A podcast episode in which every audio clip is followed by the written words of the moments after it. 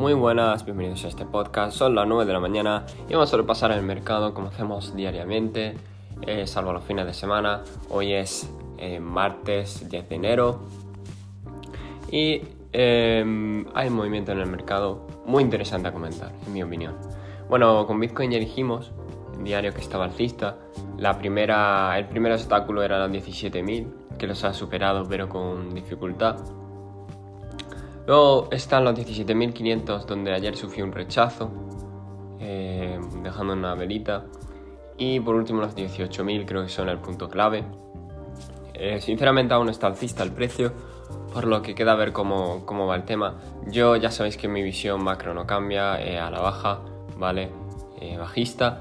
Y es de esperar que es posible que veamos, creo yo, si no se mueve mucho del punto donde está ahora mismo, em, eh, sí que veamos una desviación en el precio como la anterior vez.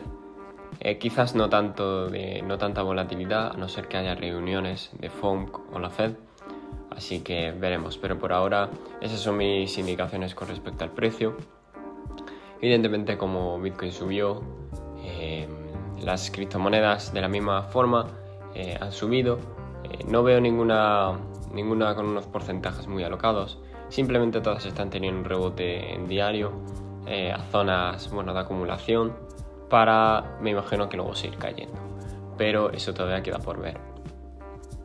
Con respecto a los índices, si nos vamos al Nasdaq, eh, fijaros que hoy ha abierto bajista y es que ayer dejó una vela de volatilidad muy fea para el precio rechazando una zona muy importante que era la zona de los eh, dejando un momento que no pueda mirar, a ver, de los 11.300, ¿vale? Eh, una zona muy importante, diría yo, que tendría que superar. Sigue alcista, evidentemente, pero que deje esos tipos de velas de volatilidad, de mechazos, ¿no? De liquidez, eh, no me gusta ni un pelo.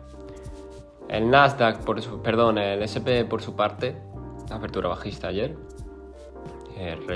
los niveles importantes son los 3900 eh, así que vamos a ver qué hace porque si no supera esos niveles con fuerza, eh, me temo que evidentemente lo veríamos a la baja otra vez. Y por último, el dólar. El dólar ha perdido el soporte de los 103, eh, bueno, 103 con, con 5 y ahora está en 103,2. Em, todavía no ha perdido el soporte importante que tiene, ¿no? en mi opinión lo perdería en tal caso si pierde la zona de los 101,5 por ejemplo. Eh, si pierde esa zona la verdad es que sí que se va a notar mucho. Eh, la verdad, porque fijaros que ahora no está subiendo tanto los mercados, eh, sabiendo que está bajando el dólar, no está subiendo tanto como podría subir. Así que nada más, recordad que este podcast no es consejo de inversión ni nada de ello. Hoy habrá stream a las 4 y nos vemos en el siguiente.